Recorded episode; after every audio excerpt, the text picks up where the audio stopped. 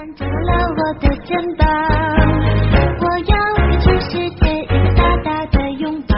听说事儿吧是我们音频的分享平台。现在做老师是不是特别不容易？现在做老师确实很不容易，不容易在哪里呢？不仅仅是在于你的专业和学术能力，以及授业解惑的这种核心的能力，还有一些什么呢？你得特别考虑到呃学生的心理啊，还得考虑到什么呢？社会心理。先讲个笑话，有一天呢，在讲课的时候，有一个学生要求上厕所，这老师就觉得影响课堂秩序，不准。结果这孩子就尿在裤子里了，家长状告教育局，说老师违反人权，剥夺学生上厕所的权利，应该严惩。又一天上课的时候，又一个学生要求上厕所，这老师说行行行去吧。谁知道这个学生在厕所里头滑倒受伤了，家长状告教育局。课堂期间啊，这老师擅自让学生离开了教室。导致学生受到了伤害，老师未尽到监护义务，应该严惩。又一日上课了，又一个学生要求上厕所，老师心里啊前车之鉴在那里，害怕他在厕所里滑倒，就亲自陪着上厕所，前往陪护。谁知道呢？老师离开了课堂，这教室里还有大量的学生呢，就开始吵吵闹闹。冷不丁呢，就开始打闹起来了，多人受伤，家长联名状告教育局。该教师上课期间擅自离开工作岗位，致使多名学生打闹受伤，应该严惩。好，下一次上课的时候啊，又有学生要求上厕所了，于是呢，这个老师怎么办呢？走，全班同学一起奔一号啊，去厕所。家长状告教育部门，该老师上课期间不传授学业，工作态度有严重问题，玩忽职守，不务正业，应该严惩。笑话归笑话，但是当老师的都知道，笑话当中有的时候说的还真是真事儿。老师在教育学生的过程当中，对学生是管也不是，不管也不是。比如说，媒体曾经报道说，呃，某地学生上课玩手机被老师给没收了，结果这学生啊气性特别大，一气之下跳楼了。当时老师挨了处分。那么就在前阵子，有一位初中老师因为没有当面制止学生在课堂上嗑瓜子儿，部分家长就投诉了。有家长直言说，这样的老师啊真没用。而家长也许不知道。这位刚刚工作不久的年轻老师接手的是怎样的一个班级？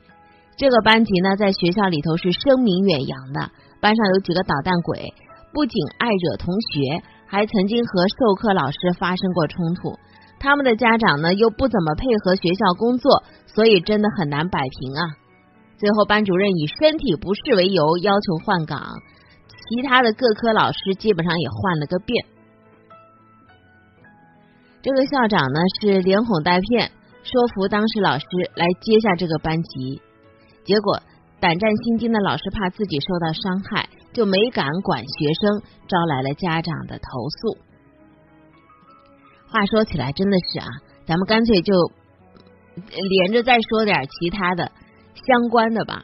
央视经济语法栏目曾经做过一期节目，这个节目的名字叫什么呢？都是蚊子惹的祸。哎呀，看完之后真的是心生荒唐之感。节目当中说，有个学生可能是因为被蚊子叮咬而得了乙脑，最终治疗无效而死亡。这家长呢就把学生就读的学校告上法庭了，要求学校赔偿医疗费、死亡赔偿金、精神抚慰金等各项费用两二十万八千八百四十三点七零元。法院也很为难呢，因为没有办法确定文字的来历，也没有办法认定学校的监管责任。这事儿家长当然也没有办法举证孩子的病是因为学校的蚊子叮咬而造成的。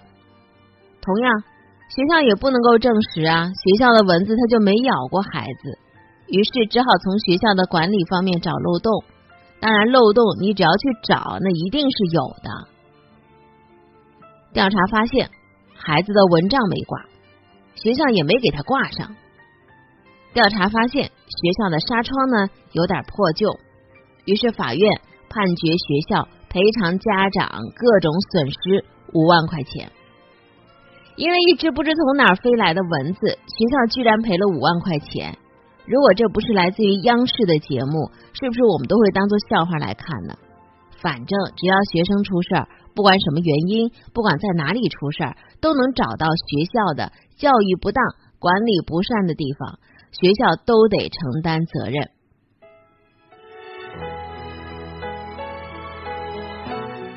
再来说说其他的，我们的近邻啊，日本，他们学校跟学生之间这个管理会有什么样的情形？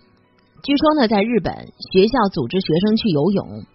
结果有个学生溺水身亡了，家人处理完丧事之后，家长到学校还给校长鞠了一躬，说了一句话：“对不起，给您添麻烦了。”中国人很是惊讶，就问日本人说：“你们为什么不告学校呢？”日本人也很惊讶，说：“为什么要告学校呢？孩子也不是学校谋杀的，他们也很难过呀。”这样的事情如果在我们这儿会是什么样子呢？别说是学校组织的游泳，就算是孩子放学期间在外面野游出事儿了，家长十有八九呢也会到学校去哭一番，要求赔，不同意拉个横幅之类的，学校都没法上课。然后呢，有关部门会找到学生在校安全教育不到位的问题，赔钱了事。而如果是学校组织的活动出了事儿，那好，那校长头顶上的乌纱帽基本上就保不住了。对此，有人总结了三点原因，说一。家长越来越强势，二媒体越来越厉害，三上级部门越来越坚决，而学校和老师就成了那个最容易捏的软柿子。反正饭碗所系嘛，有委屈得忍着。有的时候我们总是说啊，这是不是很矛盾？要教育学生自由发展，但现实是什么呢？老师脑袋上层层紧箍咒。所以左右为难的学校和老师，他只能什么呢？不求有功，但求无过，小心翼翼的过日子。于是我们看到了学校组织的大型的户外活动没了，课间十分钟的时候还不能往操场上去疯跑一阵子，运动会上可能有危险的项目不见了，敢于严厉批评学生的老师越来越少了，那些没人敢管的熊孩子是越来越多了。家长越牛，老师越怂，学校越怕，孩子越教不好，这是什么规律？再回到我们开头说的那个笑话，困在厕所里的老师是教不出有出息的学生的。每次我坐在这里，想到收音机旁的你，总是觉得很好奇，不知道你现在。在哪里？是和朋友快乐的聊天，还是偷偷伤心？不过能在这无限大的世界，透过小小录音间和你相遇，对我来说却是一件非常非常非常非常重要的事情。有时候聊了你不太感兴趣的话题，有时候收到来信却没时间处理，相信一定有些什么让你感触深刻，而我却从来没想过。就像你现在听到的这首歌，它叫做《世界无限大》。你愿意跟我说说你的世界里正在发生的事情吗？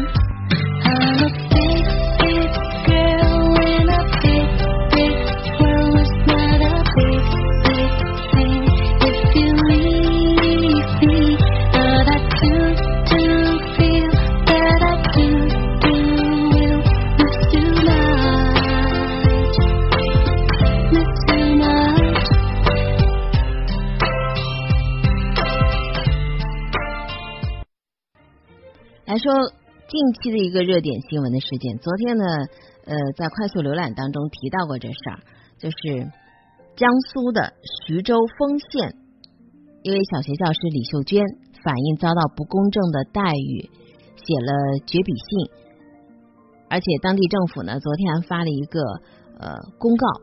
那么八月五号的晚上，也就是昨天晚上，江苏省徐州市丰县人民政府通报了。这位小学教师反映遭到不公正待遇的调查进展。据丰县政府五号晚上的最新的通报，针对备受关注的徐州女教师写绝笔信欲轻生一事，丰县政府通报说，目前李秀娟夫妇二人平安无恙。联合调查组经调看相关视频，询问当事民警，城东派出所在对李秀娟传唤审查过程中，未发现有对其殴打、辱骂行为。下一步，联合调查组将对李秀娟反映执法民警对其殴打、辱骂行为进行深入调查，同时将采取积极措施，全力帮助李秀娟女儿的眼疾救治以及相关的善后处理工作。针对事发经过，通报提到。经过调查，二零一八年三月十二号下午，李秀娟之女梁某在丰县实验小学放学时，被另外两名打闹的学生用校服拉链甩到了左眼。班主任及时进行了调查处理，当时未发现梁某眼睛有异常症状。事后，梁某一直正常上课。二零一八年四月十四日，梁某感到眼睛不舒服，李秀娟带其先后到徐州市第一人民医院和徐州市中心医院检查，并且在第一人民医院做了眼睑肿物的切除门诊手术。术后，李秀娟要求学校出面协调解决医药费的问题，并提出赔偿三十六万元。因为梁某手术以及视力下降与另外两名学生打闹是否存在因果关系难以认定，学校多次协调，另外两名学生家长只愿意承担相关的医药费用，对于其他赔偿要求不予认可。教育信访部门和涉事学校等单位多次劝告李秀娟走司法途径解决问题，但其一直不同意。二零一九年七月二十一日、二十三日、二十四日，教育局实验小学梁站镇。呃，中心学校律师和李秀娟共同协商，由实验小学先期代赔偿协议等问题解决之后，由相关责任人承担。截止到二零一九年的七月二十四日。经教育局的财神谷实验小学的会计共同审核李秀娟为其女儿梁某治疗眼睛所花销的医药费、车票、住宿、餐饮、打的等费用，共计三万一千一百三十五点八七元。二零一九年的八月二日，实验小学通过李秀娟的工资账户先期代付。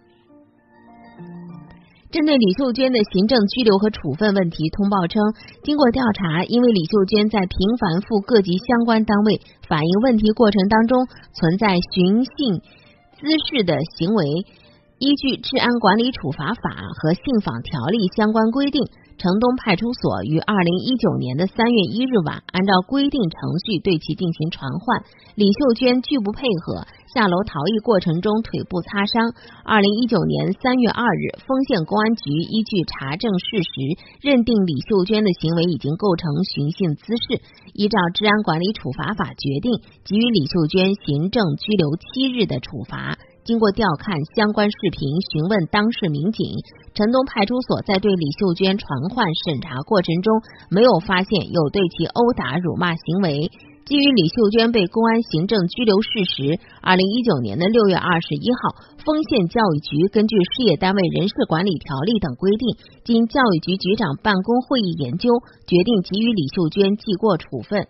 对于李秀娟的丈夫梁世伟停职，上述通报说。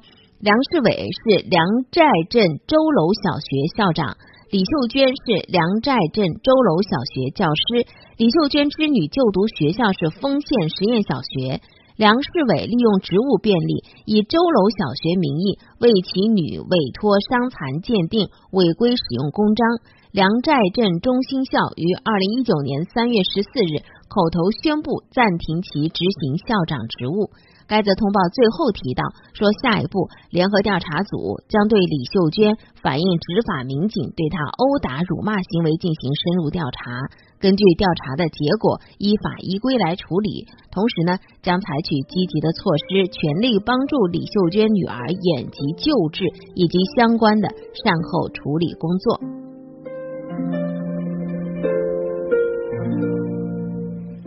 眼科医生啊，也谈到了这位写着绝笔信教师的女儿的眼睛的情况啊，呃，或许呢，他说只能够辨别眼前四十公分的位置，就是达到盲目四级，构成八级残疾。那么梳理了李秀娟的公开表述和丰县教育局的相关报告，就关键就医的节点呢是这样的，就是十二号下午，二零一八年的十二号下午啊，然后呢就发生了这个冲突，眼睛被拉链甩到了。四月十四号，呃，前往徐州市第一人民医院去就诊，就一个月以后去就诊。那么这当中有没有治疗呢？也有，就是。家门口的诊所开了眼药水和消炎药，隔了两三星期再到县医院检查，被医生告知说赶紧送到市区医院。所以呢，四月十四号到了市区医院去救治。到了六月二十一号的时候，孩子前往北京同仁医院就诊，医生在诊断说明书上写的是左视神经损伤，左眼皮幺零零轻度延迟，振幅降低。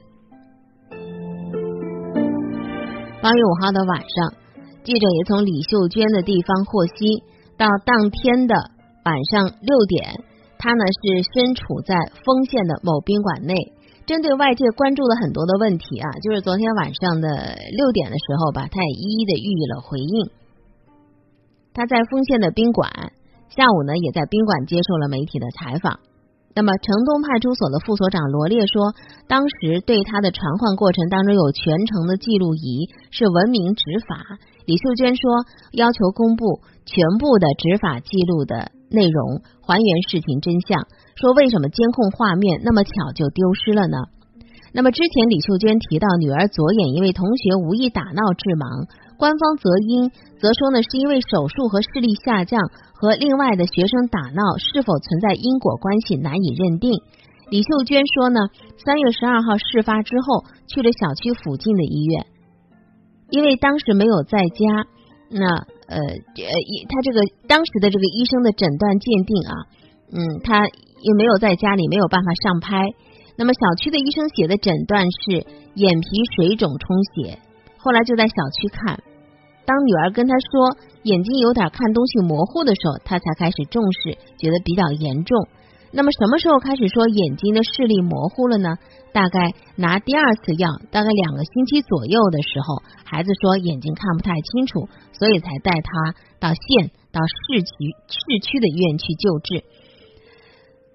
官方通报说，学校多次协调，另外两名学生家长只愿承担相关的医药费用，对于其他的赔偿要求不予认可。李秀娟她认为学校是协商赔偿，关于赔偿的数字是在二零一八年的四月二十五号和六月二十五号两次谈到了钱。那么在五号公布的丰县教育局的报告当中也提到，说建议他走司法途径。也有网友感到很疑惑，说你为什么不去法院起诉？李秀娟说，她找了代理律师，一直在准备起诉，因为律师建议所有的治疗结束再起诉，把所有的材料送到法院立案了。律师说，民生案件要等待时间比较长。那么在信中，他还公布了同仁医院的眼科医生傅继地的诊断。孩子在北京看眼科都是他负责接诊的吗？李秀娟说，刚开始不是，最后确定的是他，因为他是这方面最好的医生，号特别难挂。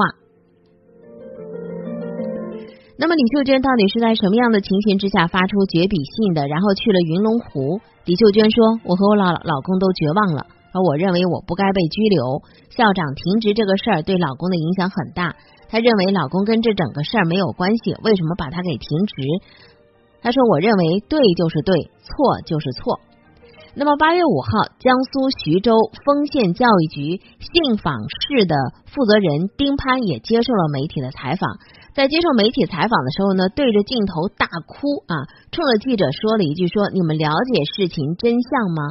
他说：“他们登门劝说的时候啊，李秀娟呢表示要去北京上访，呃，因此呢就劝他退票。”但是呢，呃，李秀娟和媒体说呢，说是要去北京看病啊，呃，这段录音呢也有，我们可以来听一下。你们了解事情的真相吗？今天我们就来来来让你们讲话的。作为一个基层信访工作者，我付出了我的热情、耐心，我和李秀娟劝说了很多次，做了很多很多的工作，但是李秀娟。他最后如此待我，给我的名声造成了极大的伤害，给我的家人造成了巨大的伤害。他来维权，我的名声谁来给我维护？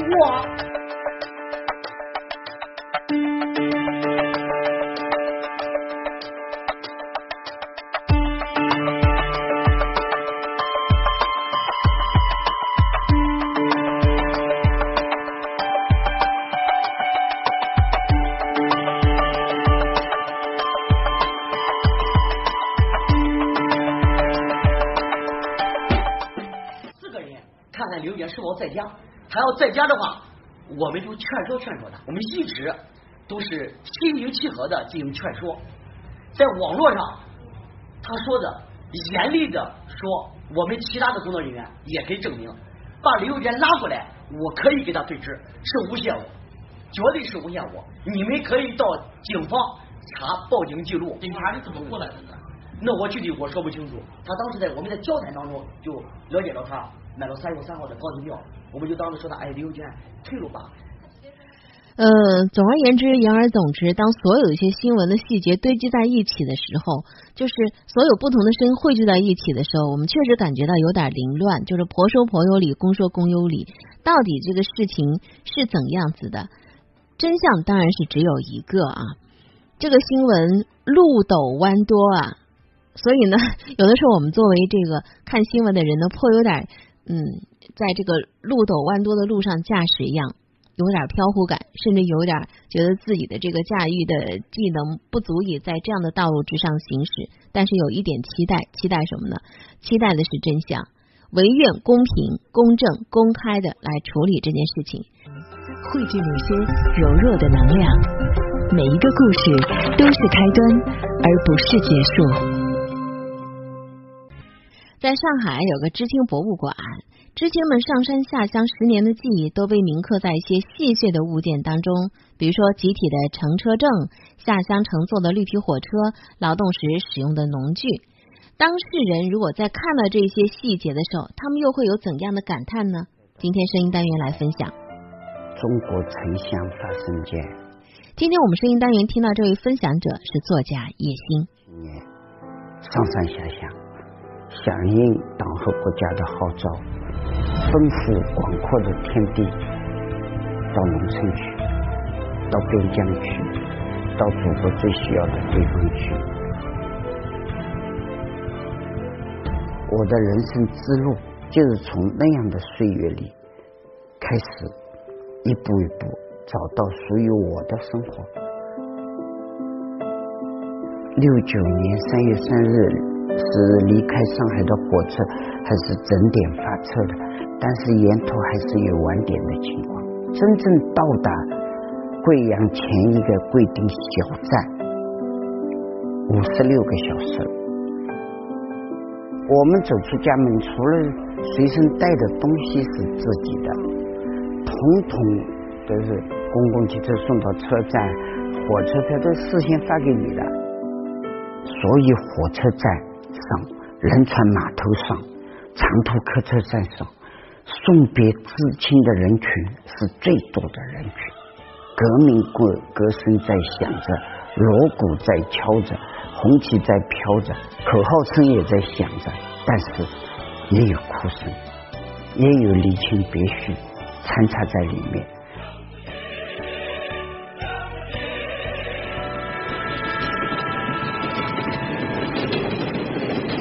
天坐着卡车到我插队的修文县，老乡是叫我们不要马上劳动，说现在也是农闲季节，但是我们要投身革命啊，要接受贫下中农再教育啊，不劳动我们就到山坡上去写大幅标语啊，表示我们的决心啊。有的人写“大海航行靠舵手，万物生长靠太阳”，我也写了两句。一句在田坎上写的，重新安排修文和善，这表示我的心情是虔诚的，还有点狂热的。哎，重新安排修文和善，实际上这个小细节体现的也是整整一代知识青年初出下乡时候的共同的一个思想特征。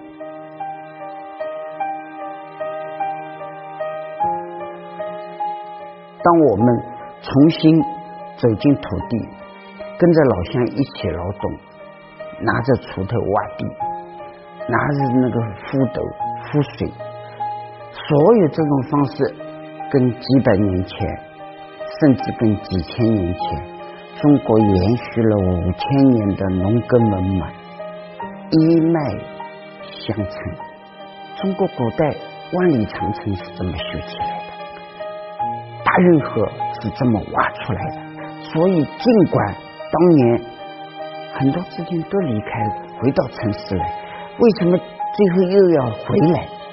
回来就是要看一看我曾经淌过汗的地方，我曾经劳动过的地方，我曾经在这里一起烤过包果吃的地方。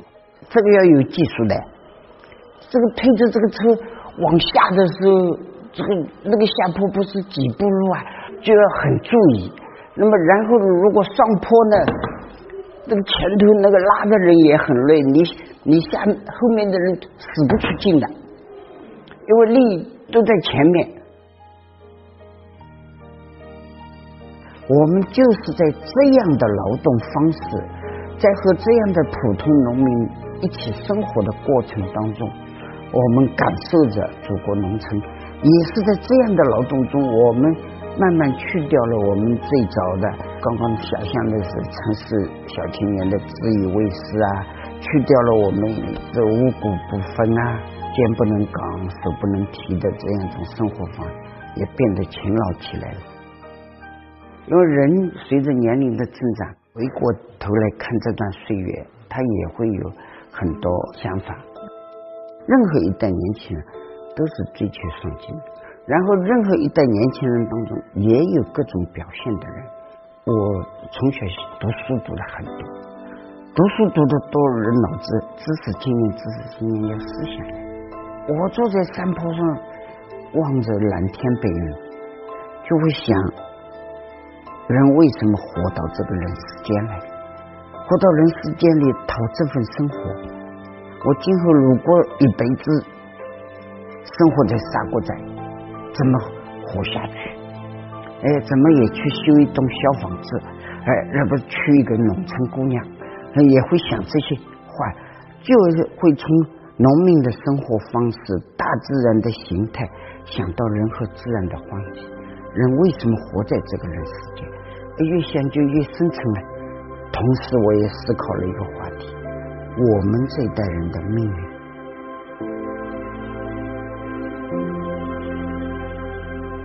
我的人生之路就要从这样一步一步走出来。我的写作生活就从这个时代感悟到的呀。我不能求任何人呀。我点着煤油灯，在山乡的茅草屋里开始写作，就是从那样的岁月里开始一步一步找到属于我的生活表达方式。哦，后来在那块土地上。成为了一个作家。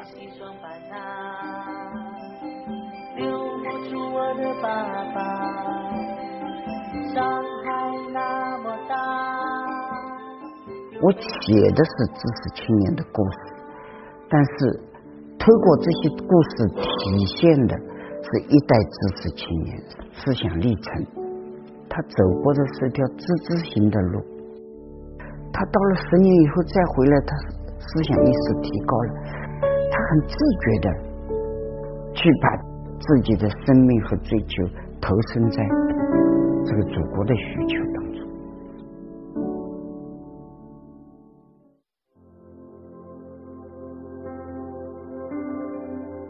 当年呢，我把鲁迅先生写的一句话：“不要自累，总是干，但也不可自满。”人就总是用功，我很有体会。我就用那个毛笔蘸着那个红麦水贴在墙上。那么对今天的年轻人，我在想，无论你喜欢什么，喜欢芯片，喜欢 RT，喜欢任何东西，不要自满，总是干，人就总是用功，肯定是对的。让我们在努力寻找青春足迹的同时，对往昔的知青岁月做出认真的自省和反思。我们今天又来回忆往事，叙说关于昨天的话题，为的是更好的着眼于今天，迎接愈加美好的未来。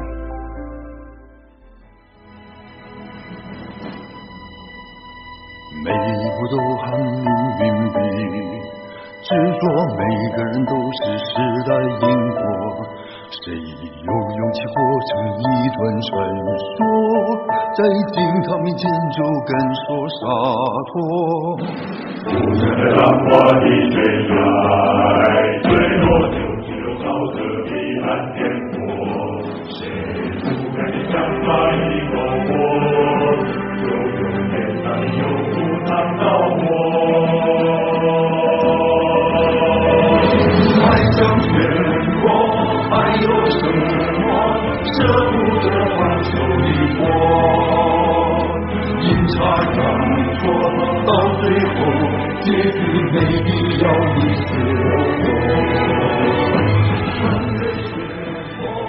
今天早八点天天说事儿就为您安排到这儿，真的没有任何好抱怨的事情，因为一切的遭遇都是在为自己的曾经买单。感谢收听。生活比新闻更精彩。